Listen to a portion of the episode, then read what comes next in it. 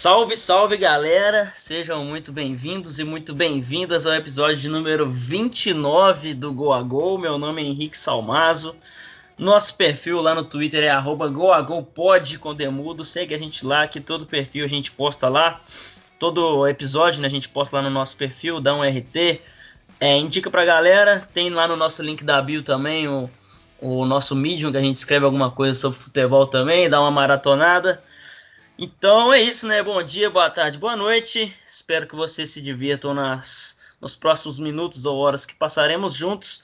Ô Igor e Luiz, Igor e Luiz Adolfo, né? Hoje nós vamos ter um confronto de Luiz aqui. Daqui a pouco eu vou chamar o nosso convidado, mas quando eu estava preparando alguma coisa para deixar de roteiro para esse episódio, eu me dei conta que o nosso primeiro episódio foi em maio do ano passado.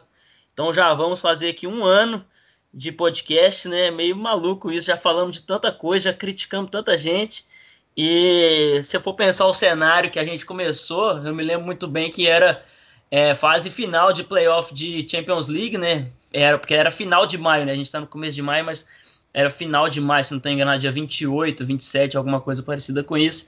E naqueles tempos a gente estava falando sobre semi de Champions e enfim, esse tipo de cenário, enquanto hoje não tem Champions, não tem futebol, a gente está falando sobre coisas, assim, tá falando sobre reprise de jogos dos anos 90, então é um ano que as coisas mudaram muito, né?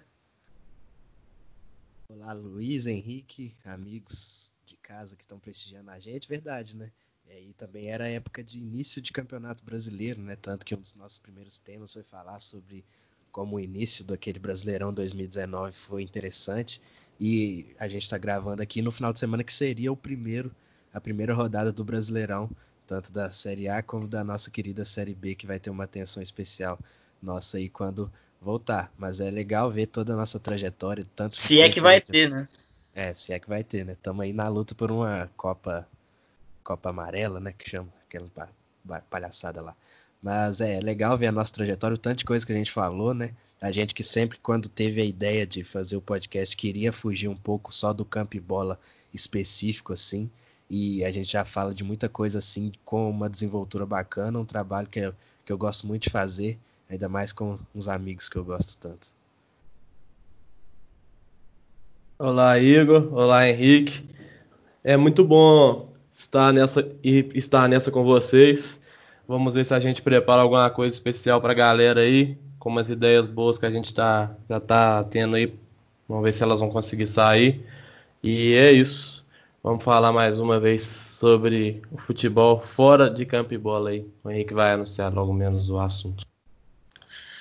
Pois é, hoje nosso convidado aqui, a última vez que nós estivemos juntos presencialmente, eu, ele e o Igor, na, na verdade, o Igor, eu vou deixar você falar sobre esse dia histórico do gol do Otero no último lance. Eu vou deixar você chamar o Luiz aí. Conta pra galera algumas coisas de como foi esse dia e dar as boas-vindas aí ao Luiz. Fico honrado de falar sobre esse dia que, apesar de ter terminado de forma trágica, valeu por toda a, trajetória que tivemos. É, nos encontramos ainda no centro da cidade, pegamos um ônibus para ir lá para o Mineirão.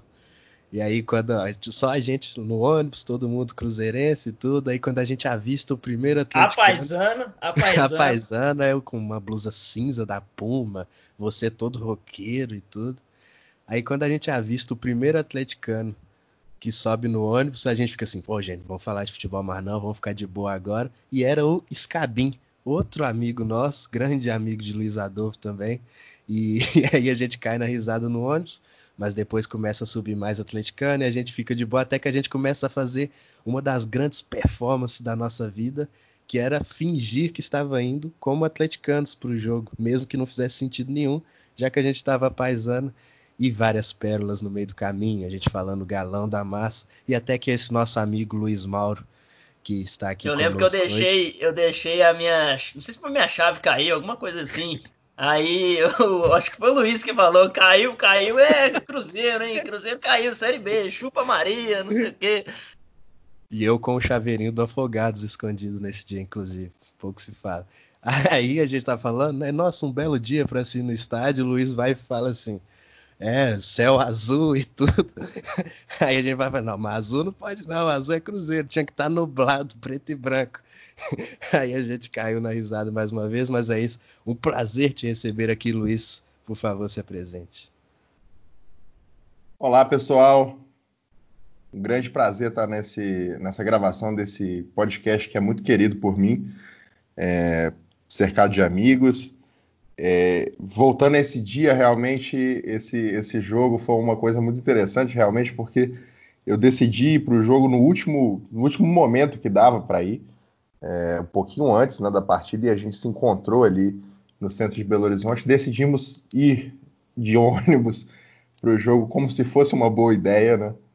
Aliás, sendo, uma péssima ideia, porque a gente estaria cercado né, de torcida rival e mas no final das contas foi uma coisa muito engraçada, né? Foi, foi, foram momentos muito engraçados e ficou na memória mesmo. Uma pena que o jogo acabou da forma que acabou, com aquele belo gol que eu acho que o Otero nunca mais vai fazer na carreira dele.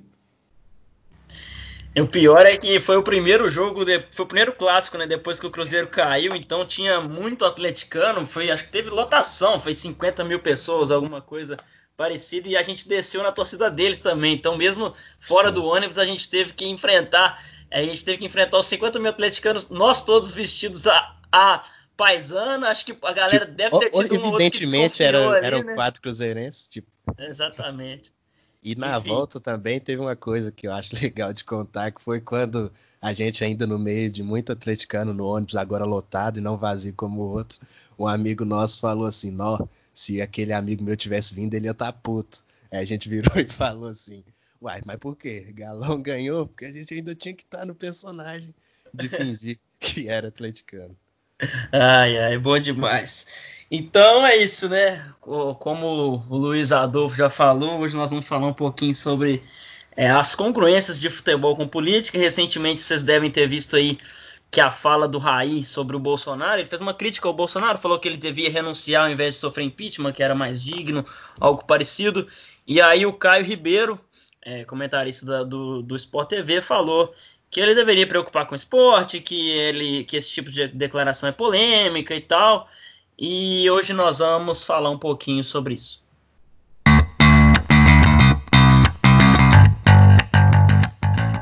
Então, recentemente, recentemente, assim, né? Coisa de dois anos atrás, não vou saber exatamente quando foi, teve um texto do, do Thiago Leifert também que falava alguma coisa desse tipo, que o futebol e política não pode se misturar, que, que o mundo já está muito polarizado e que futebol e que o esporte, né, tem que ser um momento de lazer e não para ficar brigando sobre política e blá blá blá. Então, é, esse episódio aqui, cara, não é necessariamente para falar que futebol e política tem sim é, tudo a ver. Eu acho que a gente já falou disso demais aqui. Inclusive, é, alguns conteúdos aqui que eu já, já indiquei, vou indicar de novo. O podcast é Fronteiras Invisíveis do Futebol fala só sobre isso. Então, quem quiser maratonar lá, é um podcast do Felipe Figueiredo, um historiador.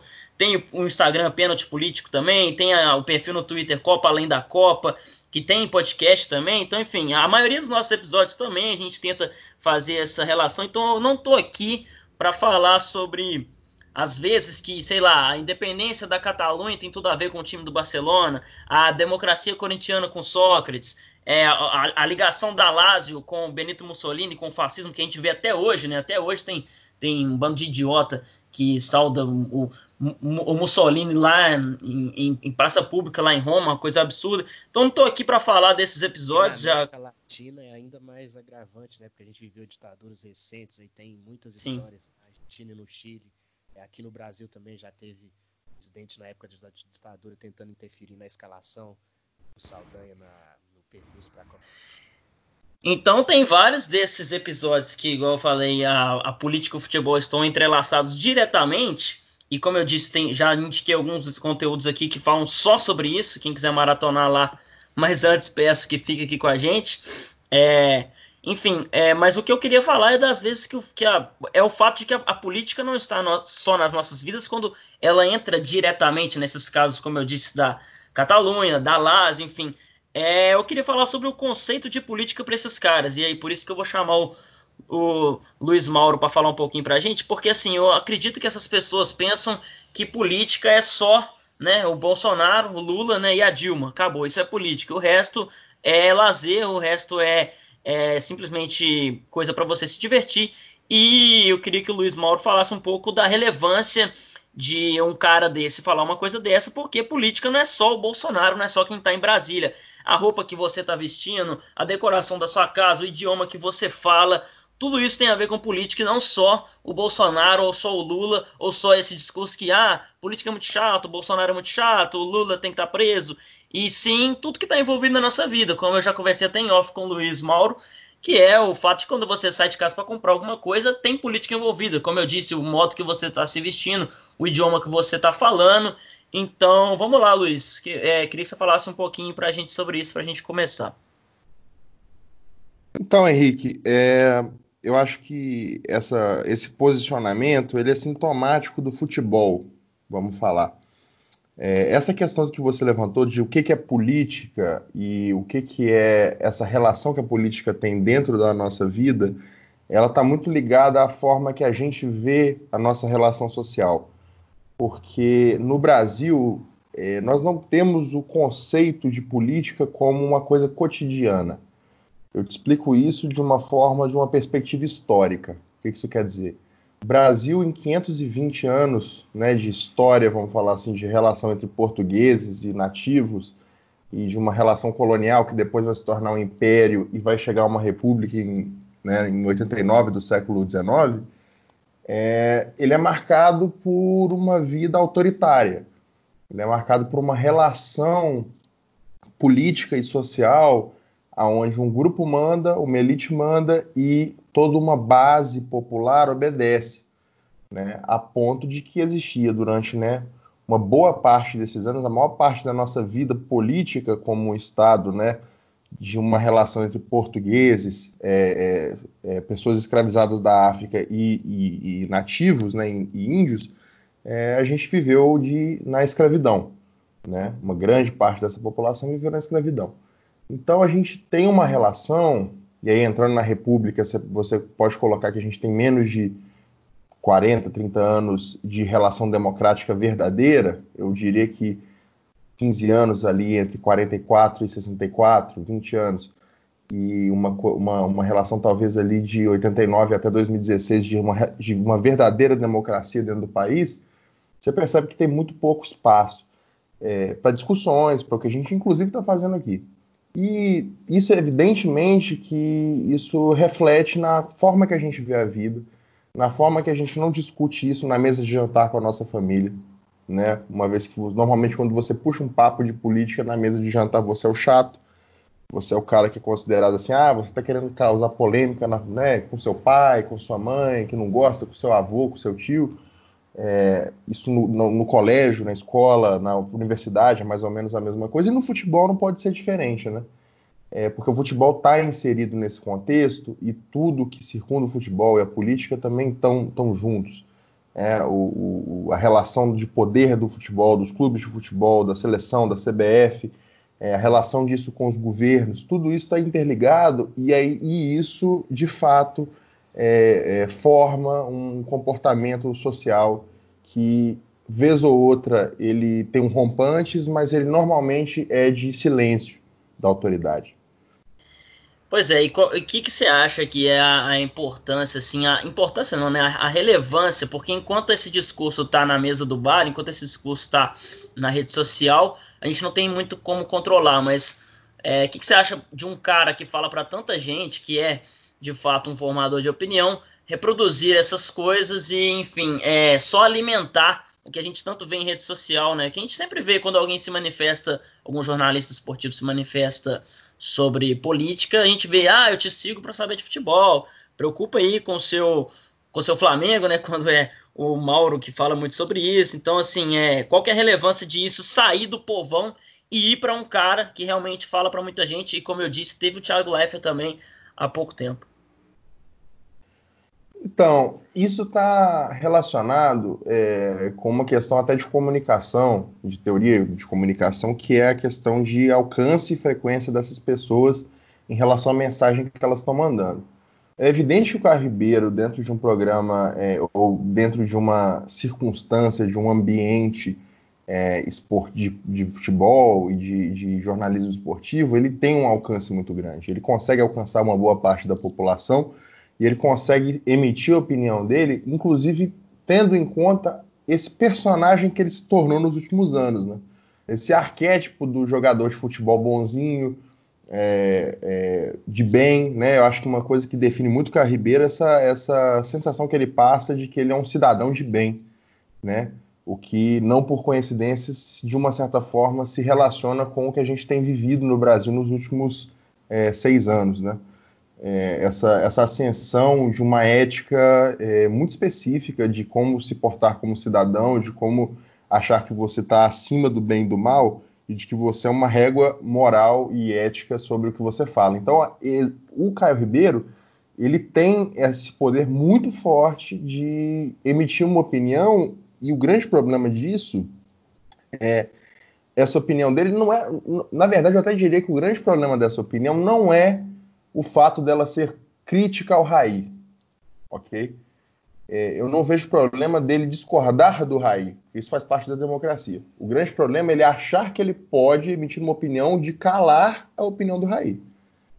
Então, é, esse é o grande problema de você começar uma argumentação. É o que entra no uma... que você tava, é o que entra no que você tava falando mais cedo, que é tipo assim, não toca nesse assunto não, isso é chato, a galera vai te encarar como o chatão da mesa, o cara que que quer polemizar tudo. Então, tipo assim, foca mais no futebol e até porque acho que ele falou alguma coisa do tipo é, a sua popularidade vai cair ou a popularidade do São Paulo vai ser vista de outro modo. Então, enfim, é aquilo que você falava, né? Que quem fala sobre isso é encarado como um chatão, o cara que, que quer polemizar, o cara que quer ser inconveniente, né? É, no nível micro, é exatamente isso. É, e... fala, respinga no Raí, no, no São Paulo. E aí pode acabar com a popularidade do time. Foi isso que ele falou. Pois é, eu acho que no nível micro é, é exatamente isso. Assim, você, você cria uma tensão social que a gente evita. Mas isso tem uma ligação com a superestrutura da política brasileira, que é o fato de que, em boa parte desse tempo, se você é contra quem está no governo, existe uma grande, uma grande possibilidade de você ser é, perseguido e provavelmente preso ou morto. Então, é, essa, essa questão de você ser visto como, inclusive, como uma pessoa chata, é às vezes, muito, em, em muitos casos, de, de, uma preocupação até, porque a política ela é muito ligada nessa situação de que, poxa, se você você está colocando sua vida em risco quando você debate isso. É, infelizmente, isso é uma verdade dentro do, dentro do Brasil e dentro de outros países da América Latina e de, outros é, e de outras regiões do mundo. Então, é, eu acredito, inclusive, que a fala do Caio Ribeiro ela pode, até, pode até ser ligada a uma certa preocupação ou um, uma certa análise de, de, poxa, se o Raí começa a falar disso, ele pode começar a ter desdobramentos dentro da Federação Paulista de Futebol, que a gente sabe de, com quem que ela é ligada, historicamente, como que ela pensa. Né? É, vide José Maria Marim, né, e toda a relação que José Maria Marim teve com a ditadura no Brasil de 64 a 85. Então, é, a gente tem que ter sempre essa ligação de como que o poder ele se estrutura e, que essas, e como essas falas têm a ver com o poder em geral. Ô Igor, você tá calado aí, vamos lá, o que, que você acha disso tudo? Pois é, né? Eu concordo com tudo que o Luiz falou e a gente acaba entrando numa questão também de do quando a gente fala desses grandes personagens do, da política que se integram com o futebol, é todo esse papel do futebol na política ou não, como que a, essas manifestações estão em pequenos atos ou em grandes atos, e a gente vê que esse negócio é uma questão difícil porque é dos dois lados. Assim como o futebol teve papel importante em momentos ditatoriais na América Latina, em manifestações importantes na Catalunha, como você já falou, ele também é usado pelo outro lado. Então não é uma questão só de, de ah, é coisa de esquerdista ou essas coisas assim, porque é muito populismo, né? Hoje em dia não é só não é só resistência, né? Isso, exatamente, não é só resistência. E isso também é usado pelo outro lado, porque hoje em dia tudo virou populismo, mas nesse caso é realmente um populismo que é o oportunismo político de, de figuras políticas nesses casos que eu acho que aí a gente já pode entrar numa outra vertente da nossa discussão, E é quando os políticos se aproveitam de, dos times, principalmente os mais populares do Brasil, para fazer palanque político e se promover. É, quando o Corinthians foi tricampeão paulista em 2019, o Major Olimpo entrou junto com o Cássio lá para levantar o troféu, ganhou medalha. É, o Bolsonaro com, levantou a taça do Brasileirão com o Palmeiras também. É, quando o Flamengo foi campeão carioca ano passado, ainda no começo do ano, teve deputado do PSL junto na festa. É, o Sérgio Moro já foi ver jogo do Flamengo, então isso porque o Flamengo está na fase boa. Então... O Witzel, o Witzel tava na, na, no título da, da Libertadores também, no ano passado. Exato. Então é uma forma de, de fazer um, um, oportunismo político, se apropriar da festa do futebol, que é algo extremamente popular do povo, e acaba ofuscando o protagonismo, protagonismo dos jogadores, que são as verdadeiras estrelas nesse momento de conquista. Então acho que isso também prova como que não é só resistência. Existem os dois lados da moeda e cada um usa de um jeito, um de forma oportunista e outro de forma a lutar pelos direitos de quem precisa. Eu acho, eu só, só entrando um pouquinho nessa, nessa discussão que você colocou, Igor, e eu acho importante, isso é uma questão histórica também no mundo. Você vê no século XX, não faltam exemplos de é, ditaduras ou grandes é, é, donos do poder utilizando de esporte em geral é, para poder fazer seu marketing, né, fazer sua publicidade, sua propaganda.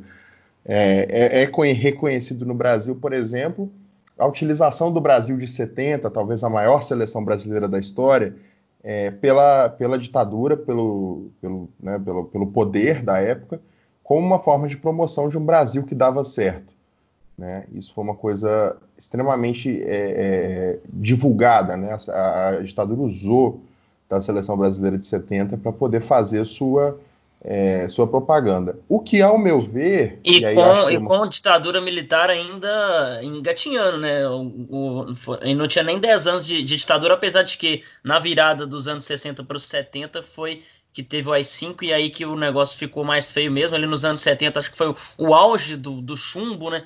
Mas ainda uma, uma ditadura que teoricamente começou como se fosse só um período para evitar o comunismo ali para depois ia ter eleições, né? Mas acabou não acontecendo. Exatamente. É uma questão de que você estava entrando ali depois em 70, você está entrando nos anos de chumbo, né? Como você bem falou. É, então essa, toda essa relação existe. A União Soviética usou durante um bom tempo das Olimpíadas como é, uma, uma, uma, forma né, de mostrar poderio e de rivalizar com os Estados Unidos. Os Estados Unidos usam até hoje todos os seus esportes como uma forma de se colocar como uma, é, uma vanguarda de sociedade, como uma sociedade bem preparada, atlética, com bom físico. Então, assim, o esporte ele é, de uma certa forma, instrumentalizado é, para ser para demonstrar poder, né? Isso é uma verdade. Porém, a gente nunca pode deixar de, de contextualizar que também isso é uma, uma negociação. Né? Quem está no poder, às vezes, é, vai, vai batalhar, vai dialogar com o povo. Né? Então, eu não acredito que quando a gente lembra da seleção de 70, a gente não lembra da ditadura, a gente lembra do Pelé, do Tostão, né? a gente lembra do Jairzinho, do Gerson, a gente não lembra do, dos ditadores. Então, é, isso a história deixa, né? a história deixa a gente contar quem está certo e quem está errado. Então, é, Teve que o João Saldanha foi demitido faltando dois meses para a Copa porque ele era contra a ditadura e o Zagallo veio no lugar dele. Exatamente. Sim, é o presidente na época, acho que era o Médici, discordava de, de algumas convocações do Saldanha. Se eu não me engano, era sobre o Dadá Maravilha, inclusive. Queria que o Dadá fosse convocado, titular do time. Então, já que a gente está falando de, de, de, figuras que se aproveitaram é, como oportunismo para para se promover, eu queria que o Luiz Adolfo falasse um pouquinho. É, o Igor já entrou um pouco no assunto, é que o, o quando o Palmeiras foi campeão é, brasileiro, o, o, Bolsonaro entrou em campo, enfim. E não só sobre isso, sobre a proximidade que o Palmeiras barra Felipe Melo, né, influenciado muito pelo Felipe Melo, que, que gosta muito do Bolsonaro, tem uma admiração grande pelo presidente. Queria que o Luiz falasse um pouco como, como se foi essa aproximação e também um comentário, né? Por que, que você acha que é, pô, quando o Raí, um Raí da vida, faz um comentário criticando o Bolsonaro, aí, aí aparece a turma do não, não mistura político com futebol, cada uma, cada um. Mas quando tem o contrário, que é o Bolsonaro entrando em campo, levantando taça, por que, que esses caras. Pelo menos eu não me lembro, vocês me corrigem se eu estiver errado, mas eu não me lembro do Caio Ribeiro falar que política e futebol não pode misturar, ou o Thiago Leifert falar isso. Então, por que, que quando alguém está é, fechado com quem. Eu acho que o, o Luiz Mauro já respondeu um pouco sobre isso, né? Que quando você está na oposição, existe aquele medo de, pô, você vai ser perseguido, você vai ser morto, aquela, aquele vestígio de, da nossa da nossa democracia que ainda é bem, é, bem curta, né, comparado aos anos de história do que se tem como Brasil. Então, é, por que, que você acha que quando alguém faz uma crítica ao governo, não precisa ser uma manifestação de esquerda, mas uma, uma crítica ao governo, existe essa essa tentativa de calar, pô, não, não faz isso não, é, não mistura as coisas não, mas quando tem o contrário, de maneira exacerbada, que eu, como eu disse, o Bolsonaro levantando uma taça, o Felipe Melo abraçando, o, eu, a gente teve o Diego Souza dedicando gol pro Bolsonaro também, na época que o Bolsonaro ainda era uma febre muito grande, agora ele está com uma, com uma popularidade bem menor, mas ali em 2018 para 2019 ele era realmente uma febre, então por que quando ele era uma febre e, e a, a os jogadores, os clubes surfavam na onda, ninguém reclamava de política misturar, misturar com, com futebol, mas agora, quando alguém faz uma crítica, aí não pode misturar. É, eu queria que o Luiz Ador falasse o que, que, ele acha disso e também dessa proximidade que o Felipe Melo fez com que o Palmeiras tivesse essa proximidade. Felipe Melo, Palmeiras, Bolsonaro e companhia. Henrique, primeiro eu acho que essa proximidade aconteceu não por causa do Felipe Melo. Eu acho que foi uma coisa pensada pelo, pelo Bolsonaro.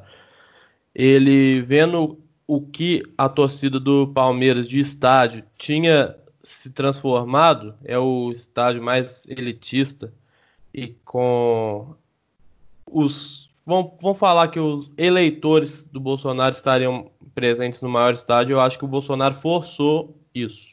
Não, você não se vê ele falar de futebol, ele simplesmente e aparecia em alguns jogos, falava que era palmeirense, mas eu acho que o Bolsonaro usou o Palmeiras para começar.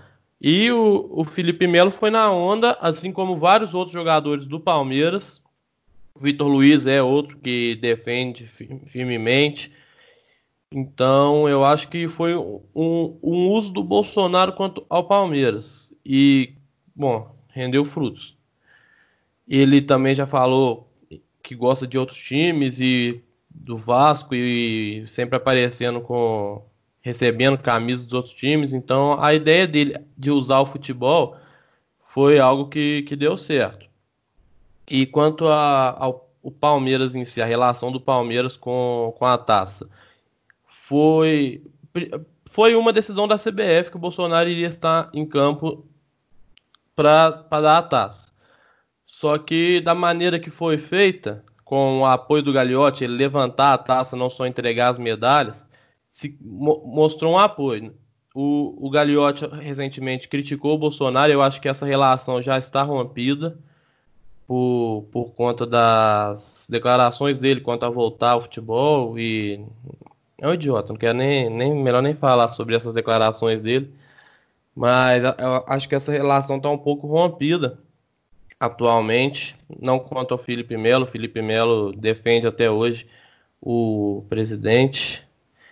Então, eu acho que foi, foi uma relação. E lamentável, lamentável ver também quem o Marcos mostrou que era, né? Marcos, que é um ídolo do Palmeiras, provavelmente seu ídolo também, e hoje em dia despeja é, bolsonaristas na internet diariamente e não. E falando sobre, sei lá, é, é, é feminista, cabeluda, esse tipo de comentário realmente desprezível. Um, um dos melhores goleiros aí. O, ele era um dos melhores goleiros do mundo na, na, na, virada do século ali. Goleiro da, do Penta de 2002. Que eu sempre gostei muito dele. Aí, 20 anos depois, eu vi que ele é um merda, né? Não, ele era, com certeza. Ganhou Libertadores. Teve propostas para ir pro, pro Arsenal chegou a estar tá quase certo depois da Copa, mas aí o Palmeiras rebaixou, ele ficou para jogar e depois com um monte de lesões, mas ele era um dos melhores goleiros do mundo na época. E ele era um cara muito simpático, véio. pelas entrevistas, ele era um, um goleiro muito querido. Eu acho que a maioria das pessoas, até mesmo os rivais, lembram bem do Marcos. não são naquela época. E hoje ver quem ele se tornou. É o maior. Você vê o Rogério Ceni que, é, que é um cara bacana, e o Marcos é um merda, né? Quem, quem diria? Mas, mas enfim. Eu acho que foi um uso do Bolsonaro contra o Palmeiras mais do que um apoio do Palmeiras ao Bolsonaro. Mas é triste ver que o Palmeiras tornou um time que era um palestritário, que teve que mudar seu nome por causa disso. É triste ver o que ele virou.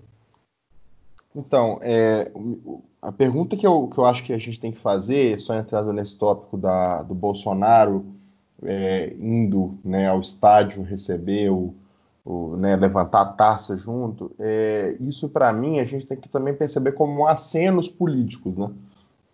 Então, assim, qual que é a relação que o Bolsonaro quer estabelecer com a Federação Paulista de Futebol?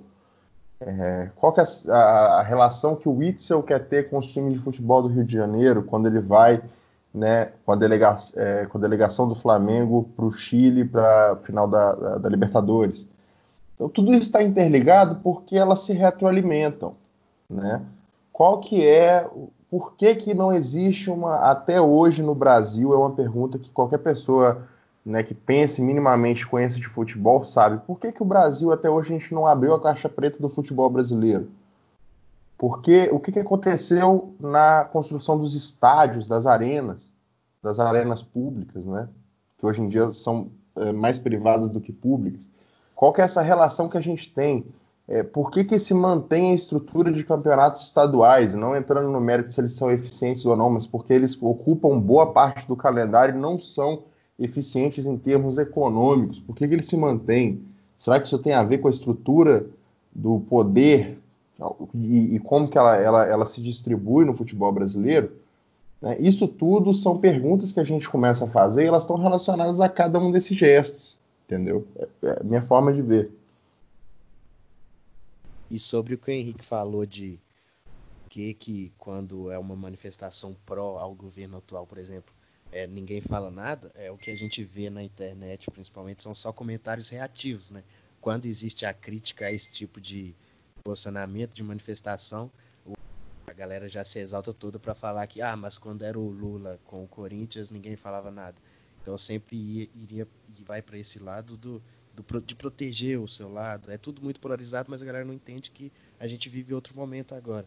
O Brasil se partiu em dois total e um lado dissemina ódio e, o, e outro está tentando ver o que que faz, porque é difícil a convivência. Hoje a gente está gravando isso no domingo, onde até o lado de lá, digamos, tá já partido entre bolsonaristas e Moro, a galera do Moro, é, jornalistas do Estadão. Morominions!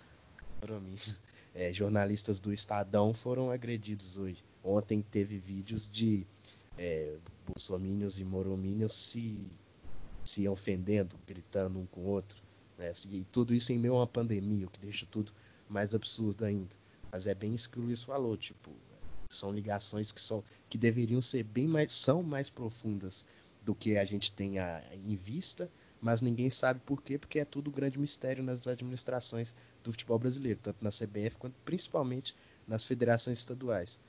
Porque a gente sempre vê é, coisas bem obscuras acontecendo, é, que os estaduais são desse jeito até hoje, como o Luiz disse, é, decisões a, pró alguns clubes em específico, em alguns momentos, é, na CBF.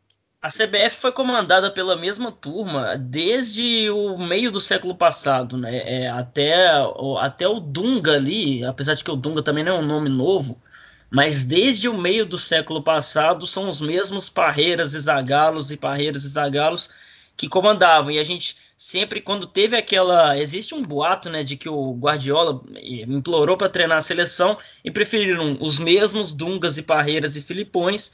Então, é também deixa a gente um pouco com o pé atrás. Por que, que você não quer um Guardiola, que é um cara que vai querer trabalhar sério e trabalhar firme para colocar o Dunga que é, nunca foi treinador, isso é uma informação, ele não era treinador, é a mesma coisa que colocar é, qualquer ex-jogador lá sem o mínimo de experiência. Então, é, por que, que existe tanto esse pé atrás para não dar um passo à frente, para não, enfim, é sempre a própria CBF ela sempre teve essa, nunca teve essa renovação, né? Sempre foram os mesmos nomes, mesmo tendo É claro que um Guardiola, ou enfim, um treinador de grande porte, iria querer treinar, é, enfim, na, na, época ali, 2010, um time que tem Kaká, por exemplo, recém-melhor do mundo, um time que tem que, que teve Ronaldo, Ronaldinho, enfim. Por que, que eles nunca quiseram um treinador de ponta para apostar nos mesmos Dungas e Parreiras e companhia? Pois é, isso entra também a questão de sempre ter alguém para se blindar. E eles veem nessas figuras já batidas, né? O Filipão quando volta, é, o Parreiro, o Dunga chegou a voltar também, que foi mais absurdo ainda. É, e aí eles veem essas figuras batidas como um escudo, justamente para se protegerem, porque sabem que qual que vai ser a pauta da imprensa, vai ser essa e o máximo que eles, enquanto administradores, vão ser questionados, vão ser na escolha desses nomes. E se eles trazem alguém como Guardiola, por mais que eu acho que também seria um escudo bacana, porque com, com a partir do momento que o Guardiola aceita ser o treinador da seleção brasileira, é, ele a gente já supõe que ele vai ter todo o respaldo para tomar todas as decisões que ele quiser, também é um tipo de escudo. Mas eles preferem ir sempre pelo lado mais conservador, pela panelinha deles ali.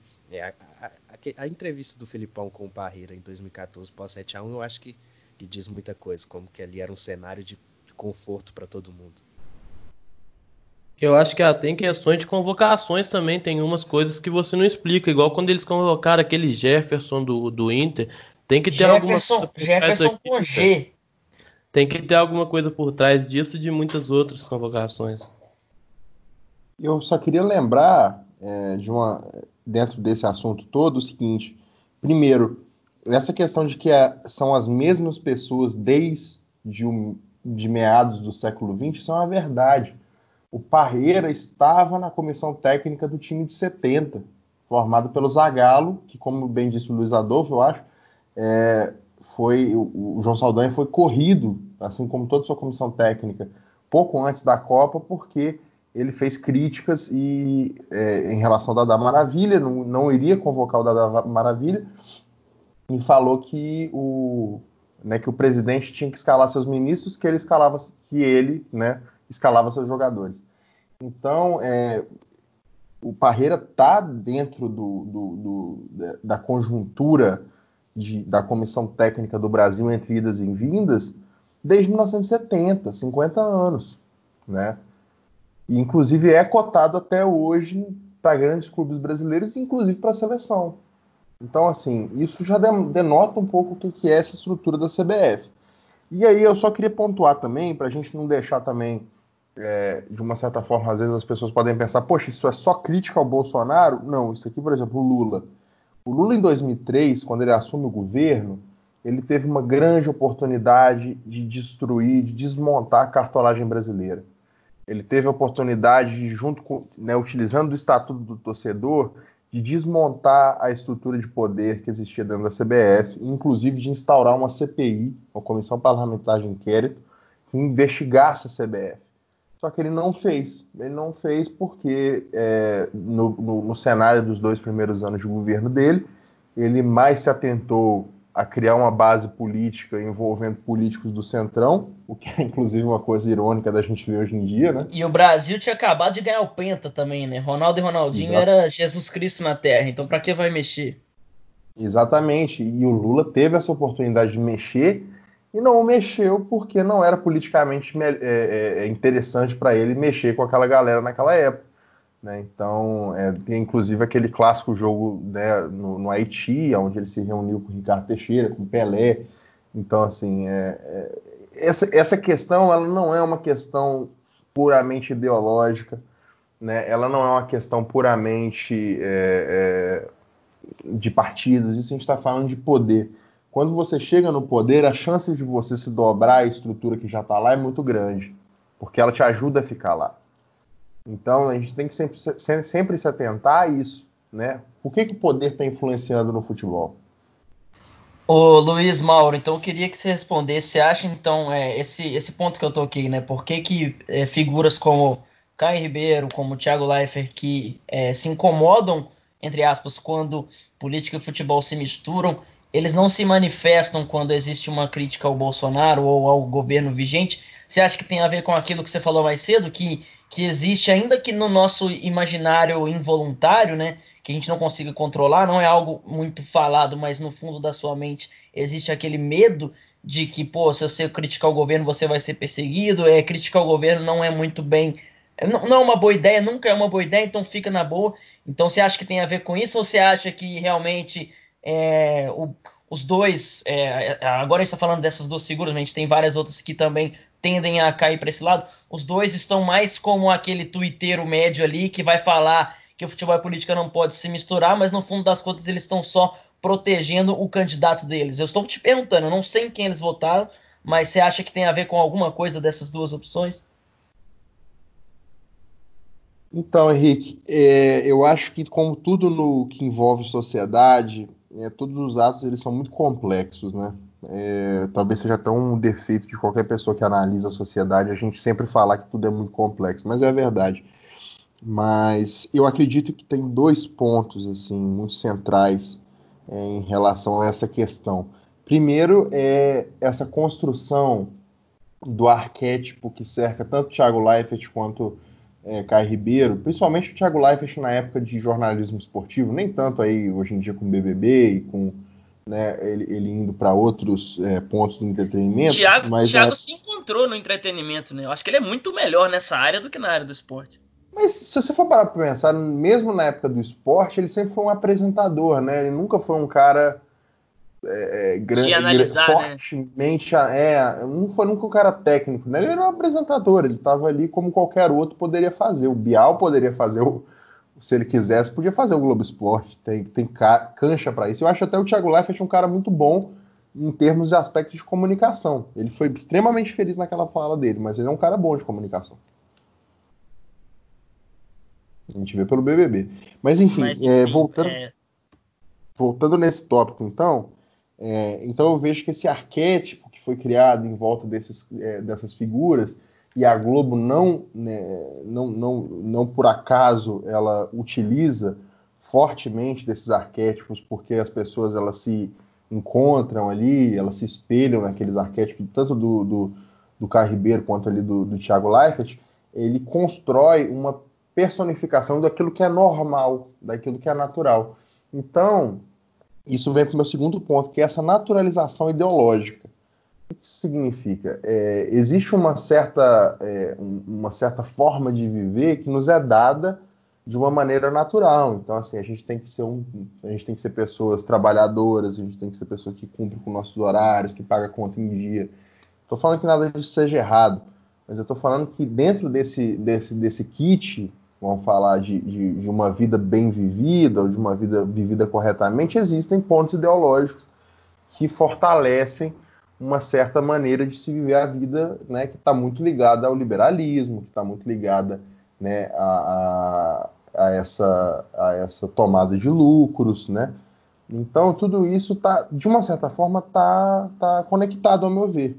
Então quando eles falam né, que futebol e política não tem que se misturar, é, eu, eu, vejo que é uma opinião muito rasteira, né? extremamente rasteira, porque a, a, o que, que eles consideram política é extremamente fora, até porque se o jornalismo não é uma fiscalização do poder, eu não sei o que, que é o jornalismo, então. E eu sou formado em comunicação, assim como outras pessoas aqui é, dessa, dessa, desse debate e eu não tenho ideia do que é o jornalismo, senão uma fiscalização total do poder em qualquer instância que ele tiver, inclusive no futebol. Então, é, eu acredito que essa, essa, essa mensagem, essa narrativa que eles passam é sempre muito ligada a uma forma de ver o mundo e a uma forma de encarar as coisas que as pessoas estão acostumadas. Então, é uma repetição de um discurso que só reforça ele. Estranho seria se eles chegassem na Globo, né, em um horário é, nobre ou em alguma situação dessas, ou mesmo nas redes sociais deles, que eles têm um grande alcance, e falassem o contrário, entendeu? Isso eu acharia esquisito, porque não, não condiz com a personalidade deles, não condiz com o, que, o, o local que eles, é, é, que eles ocupam na sociedade. Não sei se eu respondi a sua pergunta. Não, sim, com certeza. E também é o fato de que a nossa. É aquilo que a gente estava falando sobre o medo de se posicionar. É, você disse que a gente teve uma democracia é, entre uh, 1990 até 2016. Primeiro que isso não é nada, em tempo histórico isso não é nada. E outra que, vamos parar para pensar, é, desde o final dos anos é, militares, né, que ó, vamos pensar que o primeiro presidente foi eleito indiretamente, que foi o Tancredo Neves, e aí ele morreu, ele simplesmente morreu no comecinho do seu mandato. E aí a gente tem que esperar 89 para ter uma eleição direta, e aí o primeiro presidente que a gente tem sofre impeachment. Então, assim, a gente sempre teve uma dificuldade de. E aí, depois, todos os outros presidentes, pode parar para pensar, um por um, eles ficaram é, o tempo máximo que poderiam. É, o, o, FHC fica e fica dois mandados, ele só sai porque tem que mudar. E aí o Lula ganha, ele fica dois mandados, ele só sai porque tem que mudar. Então todas as mudanças foram forçadas. A Dilma chega ganha dois mandatos e ela só sai de maneira forçada também. Não foi, é, ela não foi é, tirada de, democraticamente. Então, a nossa relação com democracia, além dela ser curta em tempos de espaço de tempo, ela também é problemática, né? Como eu disse, todas as trocas de poder desde 85, se não estou enganado, elas foram meio forçadas, né? Não, totalmente. E isso se reflete em vários níveis, várias instâncias, né? É, a gente que está aqui, eu acho que todo mundo aqui está dentro do contexto de Belo Horizonte, a gente sabe quais que são as relações de poder que existem dentro da Prefeitura Municipal de Belo Horizonte, principalmente dentro né, da relação problemática que sempre existiu com sindicatos, com movimentos estudantis, né, com todas essas forças. E dentro do futebol é, mineiro, a gente sabe que os três maiores clubes mineiros, vamos dizer assim, eles são completamente blindados de qualquer tipo de crítica dentro da imprensa esportiva mineira e, inclusive, é, é, são blindados pela sua, pelas suas próprias torcidas. As suas torcidas, elas, elas acabam, principalmente Cruzeiro e Atlético, que são os maiores expoentes, elas são, suas torcidas acabam funcionando como verdadeiras hordas, né, que agem irracionalmente quando se é para falar sobre a política do, do clube. Então, é, o Cruzeiro foi é rebaixado. O Cruzeiro foi rebaixado com uma série de escândalos que tiveram que ser expostos pelo Fantástico, né? Então, assim, você, eu não tô, eu não tenho como provar literalmente com, com provas escritas, mas você tem alguma dúvida que, de, de que vários é, setoristas e jornalistas que iam à toca diariamente não sabiam de pelo menos 50% daquilo? É difícil pensar nisso, né? Por que, que teve que o Fantástico ir lá expor tudo enquanto o pessoal aqui tava falando da cor do cabelo de fulano de tal, do, do story no Instagram, ao invés de fazer o que um jornalista literalmente precisa fazer? O Cruzeiro foi, reba... o Cruzeiro foi derrubado, né? O Cruzeiro foi derrubado, porque não só pelas figuras que estavam lá dentro, mas também por todo mundo que era condizente. Como você disse, é, o que que funciona, o que que é o pilar do jornalismo, que é realmente fiscalizar o poder, aqui a gente não viu isso não. O Cruzeiro foi derrubado com total é, conivência de todos esses órgãos. E até o Atlético em 2005, né? Se você for pensar a estrutura de poder que, tinha, que existia naquele Atlético, ela é totalmente é, é, é, despreparada, conivente, corrupta, e você vê uma total conivência por parte da imprensa mineira, principalmente por alguma das grandes rádios, né? sistemas de TV e rádio de, de Minas Gerais, que elas têm uma ligação muito próxima com a cartolagem é, mineira. Então, talvez por isso que a gente tenha visto e acompanhado, assim, pelo menos eu, eu sei, pelo menos acho que quase todo mundo aqui é, acompanhou com espanto em 2019 a volta do Zezé Perrella ao comando do Cruzeiro como um salvador. Veja bem, gente, é o Zezé Perrella. É o Zezé Perrella do avião de cocaína. É o Zezé Perrella, como, amigo do como, Aécio. E como um nome é. novo, né? Como se fosse um cara, uma, uma, figura diferente, um cara que qualquer cidadão que mora em Minas Gerais sabe nome e sobrenome, não só dele, como dos filhos, enfim. É, exatamente, assim, é, a gente vê, a gente acompanha isso com espanto e como que isso é naturalizado e até visto com bons olhos pela imprensa, pela é, crônica cotidiana mineira. Então você vê setoristas, você vê comentaristas de programas de, de, de, de rádio, né? Então, assim, a gente vê que, assim, qual que, é, qual que é a relação que essas pessoas têm? Isso não é política? Isso é muito político. Né? Então, assim, a gente vivencia isso diariamente. vira mais política ainda quando esses nomes vão de fato para a política usando os clubes como trampolim. É, o Zezé, o Zezé não só foi senador, como usou o Cruzeiro para trampolim pro filho dele, né? O Gustavo Perrella, Perrelinha, não sei nem se está vivo, inclusive. Sim, é, inclusive, é, a gente está falando só dos peixes grandes, vamos falar assim, dos clubes, mas dentro de Minas Gerais existe uma gigantesca, principalmente em Belo Horizonte, dentro da Câmara Municipal de Belo Horizonte, existe uma gigantesca influência de torcida de futebol dentro é, como, como trampolim para se ter cargos públicos, para se ter uma, uma relevância política em bairros, isso é extremamente comum. E até de uma certa forma, é, nesse caso das torcidas, eu até entendo um pouco mais, porque eles acabam se tornando representantes de comunidades. Então você pode utilizar esse meio de falar assim, não, é uma pessoa que é, ascendeu na galocura e hoje em dia representa uma grande quantidade de pessoas, ela pode se candidatar a vereador para lutar por essas pessoas. Eu entendo isso de uma forma genuína. Mas a gente vê que isso é utilizado como simplesmente um grande trampolim político por muita gente. Então, assim, a estrutura de política, ela sempre circunda o futebol e sempre com essa necessidade, essa vontade de utilizar de uma estrutura muito popular, né, que causa muita paixão nas pessoas, para poder é, é, obter fins pessoais. Né? É, eu escrevi muito sobre isso no meu TCC, né, que é sobre Máfia Azul e Galocura, como que as duas torcidas, como foi a ascensão delas para se tornarem as principais do estado, e é bem isso, né, que é, as torcidas muitas vezes são usadas pelos políticos até como de propaganda eleitoral mesmo, e eu acho que é, a gente nem pode julgar as torcidas nesse ponto, porque elas fazem isso em troca de alguma coisa que é uma que a torcida precisa para sobreviver. É, a torcida precisa de um espaço físico, a torcida precisa de renda para se manter lá, a galera ah, tem que fazer essas coisas. E muitas vezes a forma que isso foi encontrada foi por meio de, entre aspas, patrocínios políticos, porque os políticos que não são bobos nem nada viram ali numa representação social importante, que são as torcidas organizadas principalmente, uma forma de ter essas pessoas fazendo um trabalho para eles de uma forma com uma mão de obra, entre aspas, muito mais tranquila e mais acessível, achando uma, uma e alcançando uma camada da sociedade diferente que eles estão acostumados. Se não estou enganado, é, cês, o Igor e Luiz Mauro, vocês me corrijam aí, mas o Gilvan se candidatou em 2014, não candidatou? Deputado estadual, federal?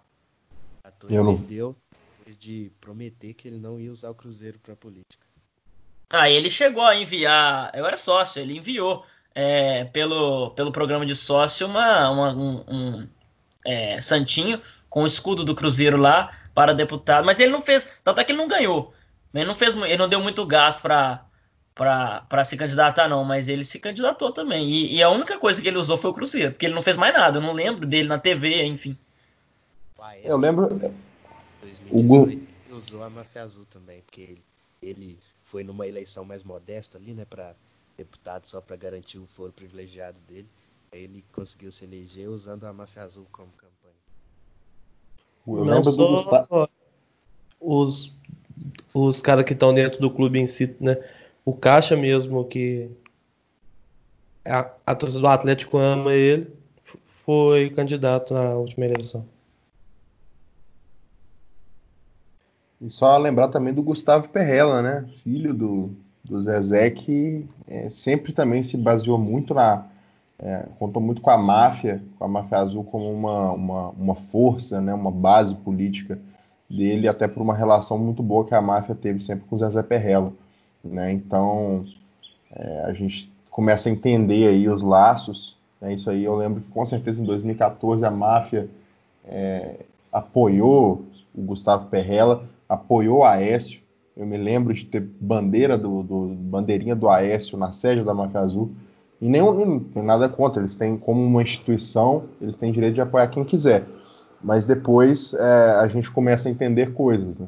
A gente começa a entender como que a estrutura é dada, é, por que, que eles têm a estrutura que tem. Não só a máfia, viu? Se vocês é, forem pesquisar aí outras torcidas do Cruzeiro que tem né, galpões, estacionamentos em áreas bem nobres e áreas bem grandes aí perto do Mineirão, vocês vão entender um pouquinho da política.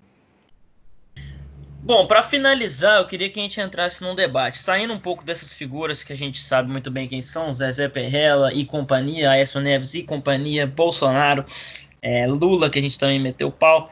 Eu queria que a gente falasse um pouco mais de maneira abstrata sobre o futebol. Por que, que eu estou falando isso? Porque lá no começo do episódio a gente fala que o conceito de política desses caras é defasado, porque eles acham que política é só quem está de terno e gravata na Câmara em Brasília. Então eu queria que vocês falassem a importância para debater o futebol mesmo, literalmente dentro de campo, qual a importância de você estar em contato frequente com a, a não só a política, né, com o mundo, assim, você é, é, no nosso último episódio a gente fala sobre filosofia, a gente fala sobre como a, a vida é uma, não é uma linha reta, ela é uma, é uma, uma constante é, adaptação de termos do passado e de agora, algo sobre Heráclito, né, se for falar sobre filosofia literalmente, que um homem não entra duas vezes no mesmo rio, porque quando ele entra na, na segunda vez ele não é mais o mesmo e o rio também não é mais o mesmo. Então eu queria que a gente falasse sobre a importância de estar em contato frequente com política, com literatura, com filosofia, com antropologia, por que não? Porque quando a gente vai analisar futebol de seleções, a gente vê que existem características físicas que devem ser respeitadas. Uma seleção, é, como eu disse no último episódio, uma seleção espanhola tem um jogador, esse tipo de jogador físico que não conversa com jogadores como Neymar, jogadores como Douglas Costa. Então, qual que é a importância para analisar o futebol dentro de campo, literalmente? Ter esse conhecimento sobre, sobre política, sobre história, sobre filosofia, sobre o mundo e, e também para ficar como uma, uma, uma, uma dica para esses caras, né? Se vocês querem ser um bom é, bons analistas dentro de campo, saibam sobre o mundo, né? Quem entende só de futebol não entende nem de futebol. Acho que é por aí essa discussão. Queria que vocês falassem um pouquinho sobre isso. Pois é, né? Eu tava para escrever um texto recentemente, só que nesse período de quarentena eu estou extremamente sem inspiração e improdutivo, mas é porque a gente entrou em muitas discussões é, nessas últimas semanas aí sobre racismo, machismo, é, feminismo e muitas coisas que eu, eu ia fazer uma comparação, assim, uma análise desses assuntos com o futebol, que tem uma coisa que eu penso que é assim, por exemplo, muitas dessas questões do feminismo, a gente acabou ca caindo naquele feminismo branco liberal, é, nessas questões que a gente discutiu muito nas semanas, principalmente por causa de Big Brother, por exemplo. É, que, que é aquele mundo que quando é apresentado para você, você acha que você é o super desconstruído, que você se encontrou a sua melhor versão já, isso com 18, 17 anos de idade, que você já já está super pronto para o mundo, que não vai cometer injustiça com ninguém. É, e eu comparo isso com o futebol, com aquele período que você tá, que você conhece a tática, descobre a tática, que você quer analisar todos os jogos, quer tirar print, quer, quer fazer figurinha, montagem, é, piscar, explicar o que, que aconteceu num jogo, e você fica maravilhado de você aparentemente conseguir analisar qualquer jogo como se você realmente estivesse analisando de fato só com os seus conhecimentos que você adquiriu ali há pouco tempo. É, e o que eu digo isso é porque quando a gente acha que todo mundo aqui já passou dessa fase de achar que futebol é só tática, tem um episódio nosso aqui que é sobre as outras nuances do jogo, que a gente fala muito sobre isso, que é a gente passa a enxergar muito melhor o futebol a partir do momento que a gente consegue entender as outras vertentes e as outras influências que, que, que se aplicam no jogo, né? Quando você passa a levar o lado emocional é, em consideração, é, o lado cultural dos clubes, dos clubes e dos jogadores em si, é, a questão do, do, que o jogo é o que é, não dá para você ficar assim imaginando muita coisa, mas ao mesmo tempo você não pode fazer uma análise tática ali de um jogo, cara, porque você não conhece os padrões de uma equipe, então até nisso você está equivocado. Você não pode pegar duas equipes que você está vendo pela primeira vez e analisar um jogo. É, você tem que conhecer mais profundamente elas. E esse conhecimento profundo vem por meio de tática e sim por meio dessas outras questões que a gente está falando, emocional, cultural, é, a característica pessoal de cada jogador, como que eles se eles se relacionam entre si dentro e fora de campo. E... e cada um vai lidar de maneira diferente com um gol sofrido, por exemplo. São 22 cabeças diferentes. Se você tomar um gol ou fazer um gol é, no primeiro lance do jogo, vão ter 22 pessoas que vão agir de maneira diferente. Um vai se sentir mordido e quer ir para cima, o outro vai se sentir desanimado. Então, são várias cabeças diferentes para a gente coletivizar, né? É, só pensar no que que no gol literalmente, ah, o gol aconteceu porque teve o 4-1-3-2 ali e tal, sendo que, como eu disse, são várias cabeças diferentes que vão encarar, que vão reagir de maneira diferente. Isso deve ser respeitado. São idades diferentes também, corpos diferentes. É, e todos esses corpos liderados por um treinador que também tem suas experiências próprias de vida. E aí a gente vê, por exemplo, que acho que entra bem nesse assunto que você está querendo dizer, quando o Guardiola vai para o Bayern de Munique treinar é, uma equipe extremamente já vencedora que tinha acabado de ganhar a Trips Coroa com o Jupp Heynckes. É, é, um choque, porque ele aplica o jogo de posição no, em jogadores que não estavam acostumados com aquilo, que já tinham tamanho para não ter que se curvar ao que o Guardiola pensa, e aí tem a relação entre os dois. E o que, que acontece? O Robin e o Ribéry apesar de tudo, vivem os seus melhores momentos da, da carreira. O Schweinsteiger chega na Copa do Mundo em 2014 e tem uma puta atuação, uma puta campanha e foi o melhor em campo da final para mim, por exemplo. Mas ao mesmo tempo houve conflitos é, entre essas diferentes formas de pensar o futebol, né? porque a Alemanha tem as suas características, tem uma escola bem forte. E quando eu falo de escola alemã, não é que ah, ela forma jogador de tal tipo ou joga em tal esquema, é coisas bem mais profundas que é isso, coisas bem da Baviera mesmo, né, que jogar na, na Baviera era uma representação de virtudes humanas, né, eu, que eu estou parafraseando o nosso saudoso Joseph Bossick, que, que nos abandonou no Twitter, figura bem polêmica no último ciclo aí de Copa do Mundo, e aí era difícil para jogadores como o Schweinsteiger ter que se disciplinar tá, seus movimentos no jogo de posição, porque depois no pós-guerra lá na Alemanha, com muita influência austríaca, da Iugoslávia, de coisas do tipo, futebol era para eles é, uma questão de representatividade, de bravura, de proteção, de lealdade. Então é, é bem isso, tipo, assim como você falou dos, dos, espanhóis lá, que agora eles têm uma busca pelo, pelo, por uma identidade junto com o que eles adquiriram lá em 2010 com o título da Copa, uma geração que ganhou duas euros seguidas e uma Copa, e apesar de ter um estilo de jogo bem próximo, é, eram caras bem diferentes, tanto que era praticamente metade do time Barcelona e Real Madrid que estavam em conflito constante por clubes e chegavam lá e tinham que se entender e muitas vezes essa relação não era boa, mas eles tinham que ter alguma coisa para em prol da seleção e são coisas que respingam até hoje, né? É, pelos movimentos da Catalunha de pedir independência, o Piquet é sempre vaiado, por exemplo, em estádio que vai.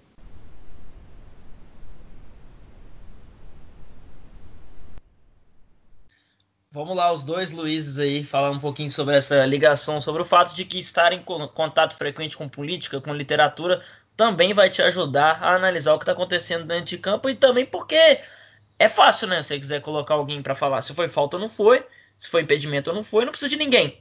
Coloca lá qualquer regra e você vai economizar até uma folha salarial. Você não vai ter que pagar um funcionário para ficar falando se foi falta ou não foi. Então, qual é a importância de estar em contato frequente com, com diversas nuances do mundo para você entender literalmente o que rola dentro de campo. Bom, Henrique, um exemplo básico do básico que você, do que você está falando é que, por exemplo, por que, que o Borja não deu certo no Palmeiras? Quando voltou lá para a Colômbia já voltou a fazer seus gols. Porque quando um jogador vem, a gente. Todo mundo é da boca do povo que ele precisa adaptar. E aí, em um jogo ruim, você já começa as cobranças. É uma vida diferente, completamente diferente. A gente falou um pouco disso no episódio que a gente gravou com o Caio sobre a adaptação do Jesualdo aqui. E então, assim, é, é preciso entender muito mais do que simplesmente o que está acontecendo ali em campo. Você vê. Joga, joga FIFA, mano. Se você tá achando que aquilo é tática. Se é só isso, entendeu? É igual, por exemplo, a gente, fa a gente falar da seleção, a seleção belga. Por que, que aquele timaço pode ser que não tenha dado tão certo? Porque aquilo é time para ganhar uma Copa do Mundo. A gente tem que entender coisas que vão além do, do que a gente está vendo. A gente precisa entender realmente o que a gente está vendo. A gente não precisa só observar e falar sobre. Precisa entender o que está acontecendo.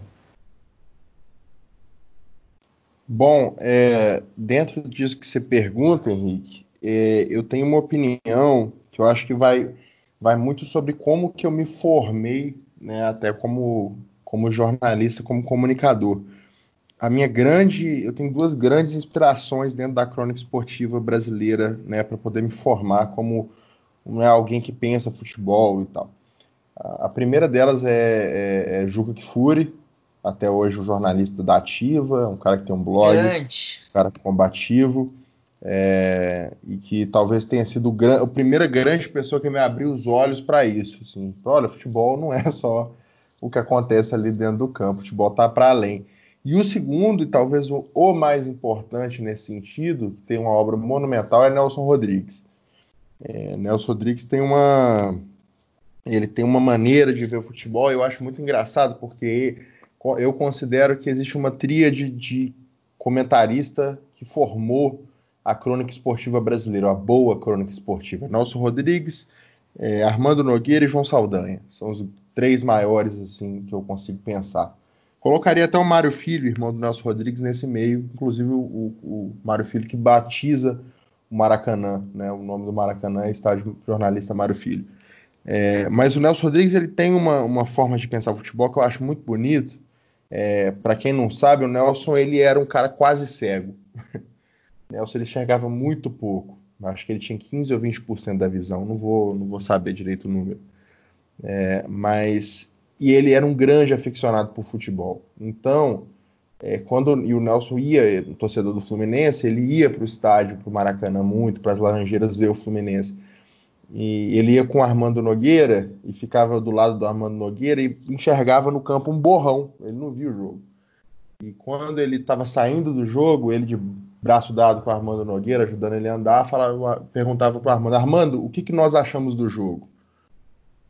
Então, isso demonstra que assim, o futebol ele é muito mais. E aí veio a frase, a grande cérebro frase do Nelson Rodrigues, de que a bola é um mero detalhe no futebol. Né? O que acontece em campo ela é, ele, ele é uma conjuntura infinita de, de, de acasos, de intrigas, de paixões, de problemas que resultam num jogo de futebol, que resulta em 22 pessoas correndo atrás de uma bola, tentando marcar um gol e usando os pés para fazer isso. E isso é, é, conta histórias maravilhosas, né? Que estão muito além de quantos zagueiros você coloca em campo, de que se o lateral e o ponta sobem ao mesmo tempo, se você coloca um volante para voltar para marcar, é, é, se você tem um centroavante que é mais fixo, se é um centroavante que é mais móvel, tudo isso assim, isso é, é isso é paralelo. O principal é a história que esses times contam quando os dois entram em campo. Quando você tem um Cruzeiro Atlético, você não tem só o fulaninho que está vestindo a camisa hoje do Cruzeiro, que está estreando em clássico, você não está só isso, você, tá, você, tem duas instituições enormes, é, quase as duas centenárias, o Cruzeiro ano que vem se torna uma instituição centenária, é, mas você, tem duas histórias enormes que contam é, a história do povo mineiro de uma certa forma em campo, de, duelando ali.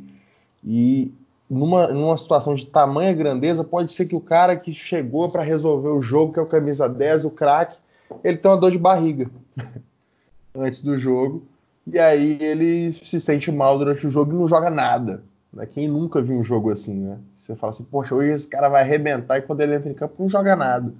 Às vezes brigou com a mulher antes do jogo, às vezes teve uma discussão com algum cara dentro do campo, às vezes realmente está passando mal. Então, assim, o futebol ele é cercado por acaso. Né? Então, isso também vem outra frase do Nelson Rodrigues que falava que é, qualquer pelada de rua, qualquer futebol, qualquer joguinho de, de, de, de várzea, ele tem tanta complexidade quanto uma, uma, uma peça de Shakespeare. Porque ele é um jogo cercado de drama, ele é um jogo que nem sempre o melhor vence. Ele é um jogo que você se frustra muito, mas é por isso que ele é apaixonante. Porque se ele fosse lógico, a gente não gostaria tanto. Então a gente tem que sempre ter essa visão, e aí eu acho que respondendo a sua pergunta, depois de muita, muita, muita fala, é, para esses caras, eu acho que é até uma, uma coisa para muita gente que ouve está é, tá sendo querendo se formar em comunicação, começar a pensar futebol. Eu falo esses nomes de novo: Nelson Rodrigues, Mário Filho, Armando Nogueira, João Saldanha, Juca Gifuri, é, Trajano, Mauro César Pereira, esses caras, é, polêmicos ou não, é, chatos ou não, muitas vezes, eles são bastiões de um futebol é, é, bem pensado. Entendeu? Então eu, eu, eu, defendo que a gente pense futebol com mais complexidade, vendo futebol como um fenômeno social e não só esportivo. Então é isso, a gente vai ficando por aqui. Vou agradecer demais ao Luiz, meu amigo já de muitos anos. A gente fez só os primeiros períodos da faculdade juntos, depois ele acabou se mudando para os Estados Unidos, mas nós já perdemos. Perdemos ou ganhamos? Não sei. Mas muitas horas aí falando, é, matando aula falando não só sobre futebol, mas sobre música, também sobre o mundo e sobre bobagem, também piada sem graça. Valeu demais pelo Luiz, Mauro. Vamos para a dica agora.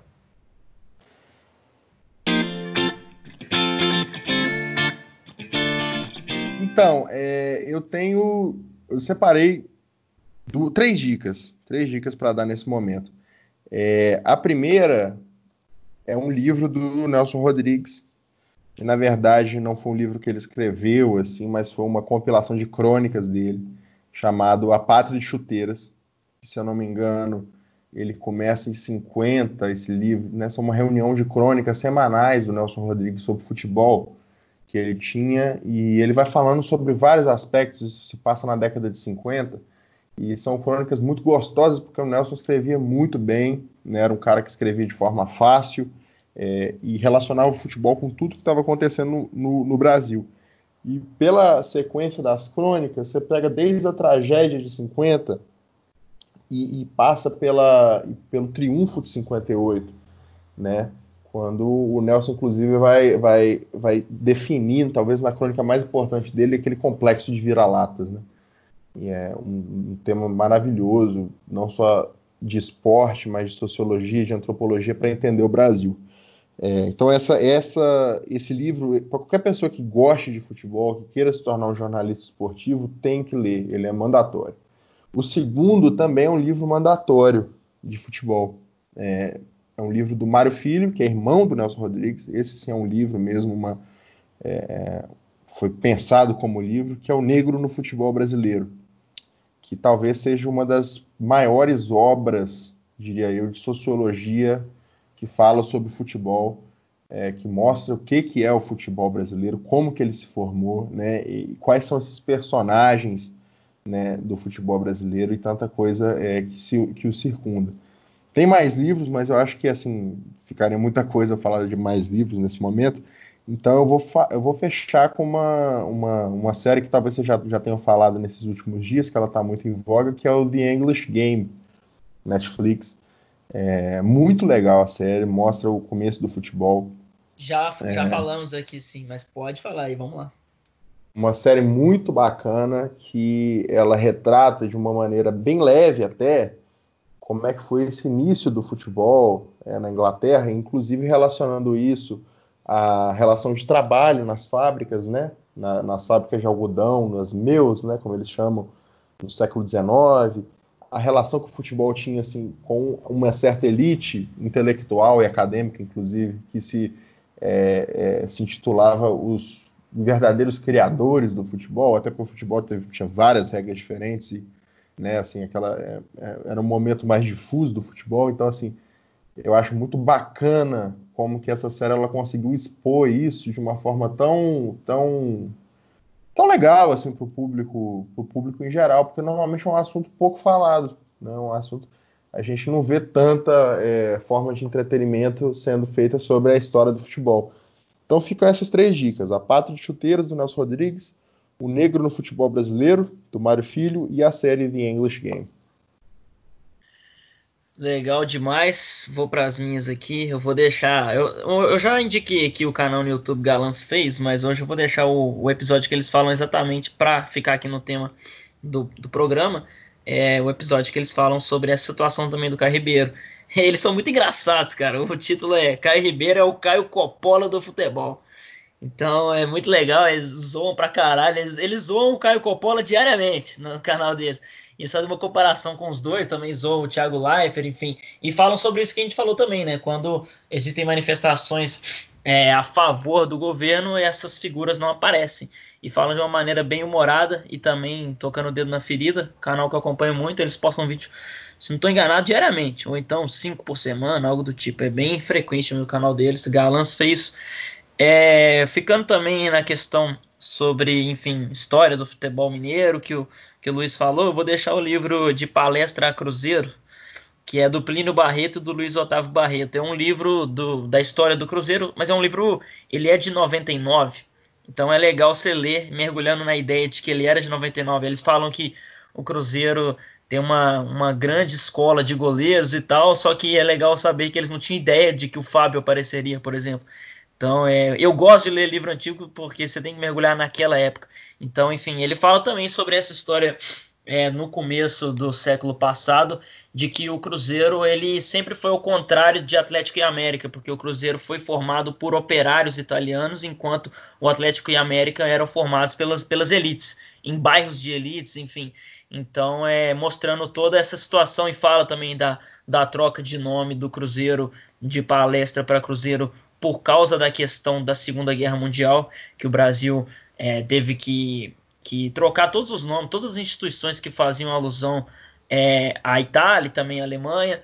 Então é, é, bem legal, um livro bem legal assim, e ele é um livro com design muito bom, né? Não é só um, não, não um livro como a gente está acostumado a ver, tem fotos, tem, tem, tem imagens, tem, tem textos retirados, tem até textos em italiano.